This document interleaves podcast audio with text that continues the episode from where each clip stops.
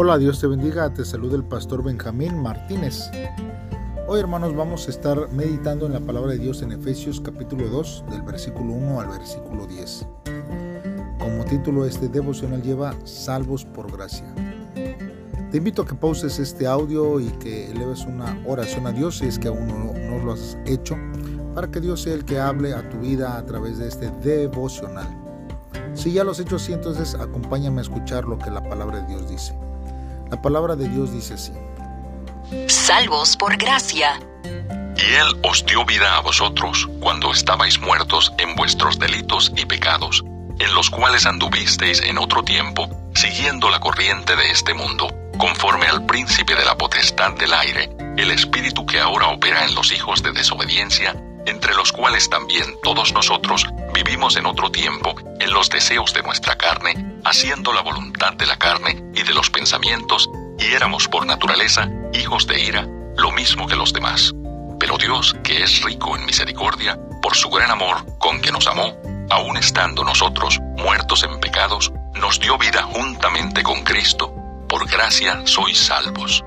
Y juntamente con Él nos resucitó y asimismo nos hizo sentar en los lugares celestiales con Cristo Jesús, para mostrar en los siglos venideros las abundantes riquezas de su gracia en su bondad para con nosotros en Cristo Jesús. Porque por gracia sois salvos por medio de la fe, y esto no de vosotros, pues es don de Dios, no por obras para que nadie se gloríe, porque somos hechura suya, creados en Cristo Jesús para buenas obras, las cuales Dios preparó de antemano para que anduviésemos en ellas. Muy bien hermanos, pues vamos a estar meditando a través de estos versos de la Biblia.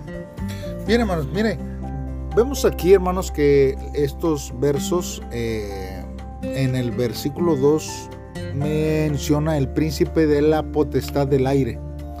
Y esto, hermanos, significaba para los lectores de Pablo que Satanás y sus fuerzas espirituales de maldad habitan entre la tierra y el cielo. Satanás, hermanos, de esta manera se describe como el que ejerce autoridad en el mundo espiritual de maldad, o sea, los demonios y los que están en contra de Cristo.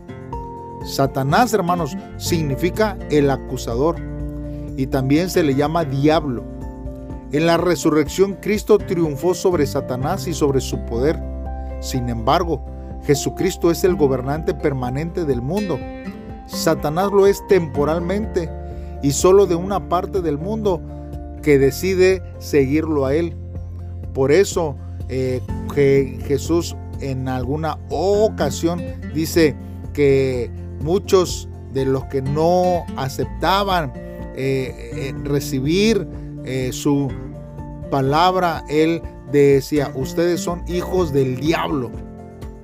Pero esto, aunque se oye fuerte, los, hay muchos que prefieren seguir las cosas de Satanás, hermanos, y que desechan la palabra de Dios.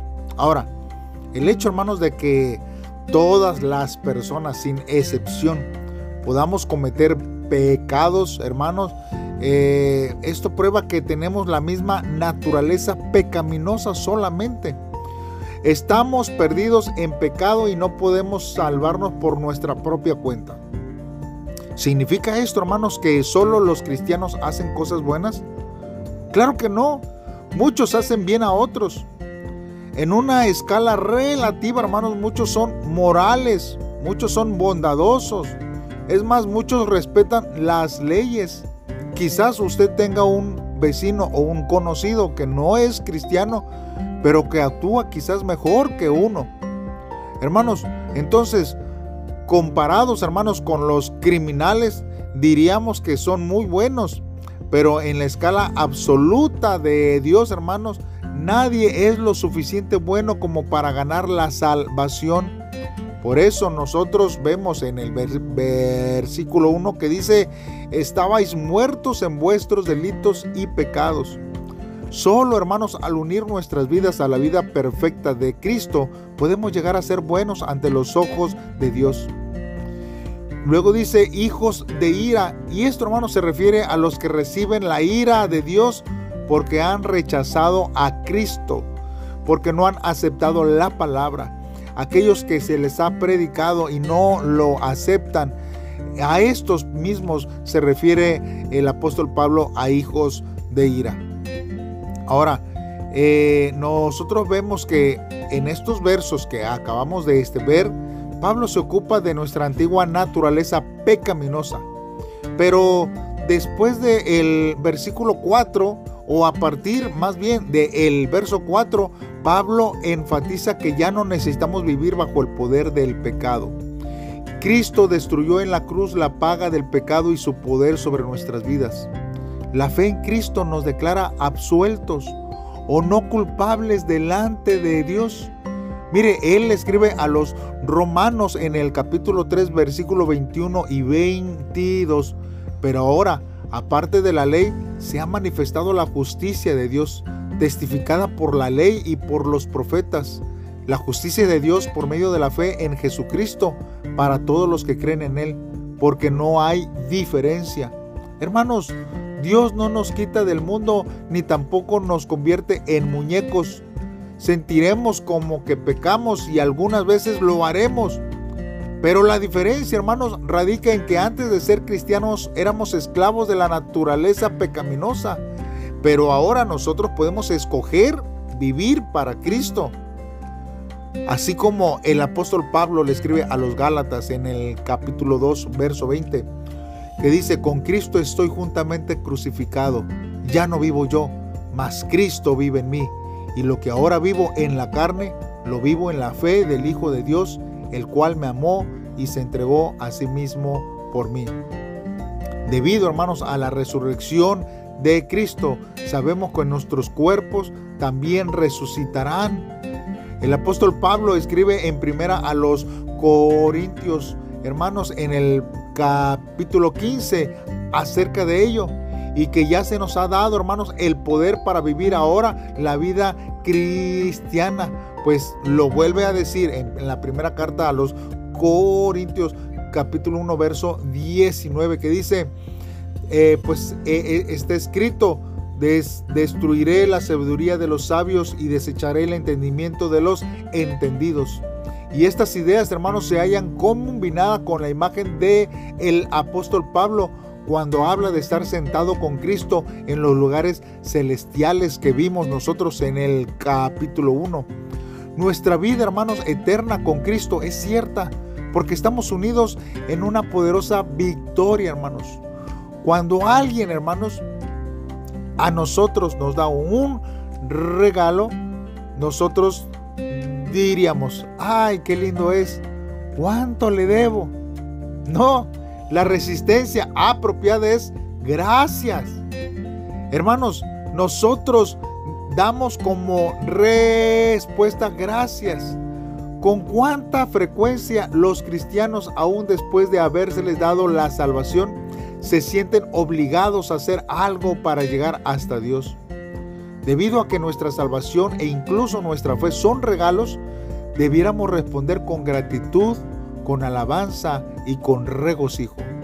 Porque llegamos a ser cristianos mediante el don inmerecido de Dios, no como el resultado de un esfuerzo propio o porque usted o yo tengamos alguna habilidad, hermanos, eh, o alguna elección sabia o acto de servicio a otros de nuestra parte sin embargo, como gratitud por el regalo que hemos recibido, buscamos servir y ayudar a otros con cariño, con amor y benevolencia, y no simplemente para agradarnos a nosotros mismos, sino bien, hermanos, para que podamos nosotros agradar a Dios. Hermanos, si bien ninguna acción u obra nos puede ayudar para obtener la salvación, hermanos, pero la intención de Dios es que nuestra salvación resulte en obras de servicio. No somos salvos solo para nuestro beneficio, sino para el de Dios. Hermanos, necesitamos glorificarle y necesitamos edificar la iglesia que Cristo, hermanos, quiere y eh, pagó el precio por ella. Entonces debemos de comportarnos como iglesia y vivir, hermanos, estableciendo el reino de Dios en este tiempo hacia los que están alrededor nuestro. Mire, lo que un profesor eh, escribió eh, en, un, en, un libro. Dice, para que una bomba de hidrógeno tenga el mismo efecto que una bomba nuclear, necesita de 8 explosivos. Pero nada sucede hasta que la inserción del penúltimo explosivo haga efecto. Entonces, cuando la última carga explosiva comprime el núcleo fisible, hermanos, ocurre la fusión que causa la explosión. La ojiva nuclear es la parte donde se encuentra el explosivo nuclear. El agua jamás hierve a 99 grados. Debe alcanzar los 100 grados para que esto suceda. Y este grado de diferencia es lo que convierte el agua en vapor. Al igual que un bebé que comienza a hablar de un momento a otro, o alguien que encuentra el equilibrio en la bicicleta y empieza a andar sin caerse de un segundo a otro. Así, así es, hermanos, se abre una dimensión total eh, nueva al atravesar el punto crítico. Del mismo modo en que los judíos que respetaban la ley al pie de la letra no fueron salvos por no haber aceptado a Jesús, sino que llegamos al punto culminante en el momento de la decisión. Todo esfuerzo religioso puede ser en vano. Jesús es el objetivo final que nuestra vida y nuestra fe debe de perseguir en todo momento. Por eso, hermanos, en este devocional necesitamos reflexionar por lo menos en dos cosas y preguntarnos, hermanos, ¿cómo es el amor de Dios que me ha salvado? ¿Cuánto el Señor le ha perdonado a usted? ¿Cuál es el cambio que el Señor ha hecho en usted? Es necesario, hermanos, que nosotros podamos experimentar lo que Dios ha hecho para nuestra vida.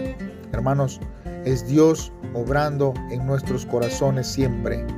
Y la segunda pregunta que debemos hacernos, ¿cuáles son las buenas obras que debemos hacer ya sin más demoras? Hay ciertas obras que quizás las hemos pausado ahí porque este, creemos en nuestro razonamiento eh, esperar, pero hay ciertas cosas que no deben de esperar, debemos de actuar, debemos de vivir conforme a la palabra de Dios. Te invito a que me acompañes a hacer una oración en esta hora. Padre, en esta hora sabemos que tú eres misericordioso. Te pedimos que nos perdones por las veces que hemos puesto, Señor, nuestros ojos y nuestros corazones en las cosas aparentemente buenas y llamativas del mundo. Señor, deseamos que podamos gloriarnos solo de tu gracia que nos ha redimido porque nos has rescatado cuando todavía estábamos muertos en delitos y pecados. Me esforzaré en hacer buenas obras porque tú eres mi buen alfarero y estoy en tus manos y sé que si hay alguna imperfección en mi vida, tú la moldearás, tú harás, Señor, la obra perfecta en mi vida, no por lo que yo crea que soy bueno, sino por tu misericordia y por tu gracia. En el nombre de Cristo Jesús te lo pedimos Dios. Amén. Muy bien hermano, te invito a que me acompañes a meditar el día de mañana en un devocional más. Saludos y bendiciones.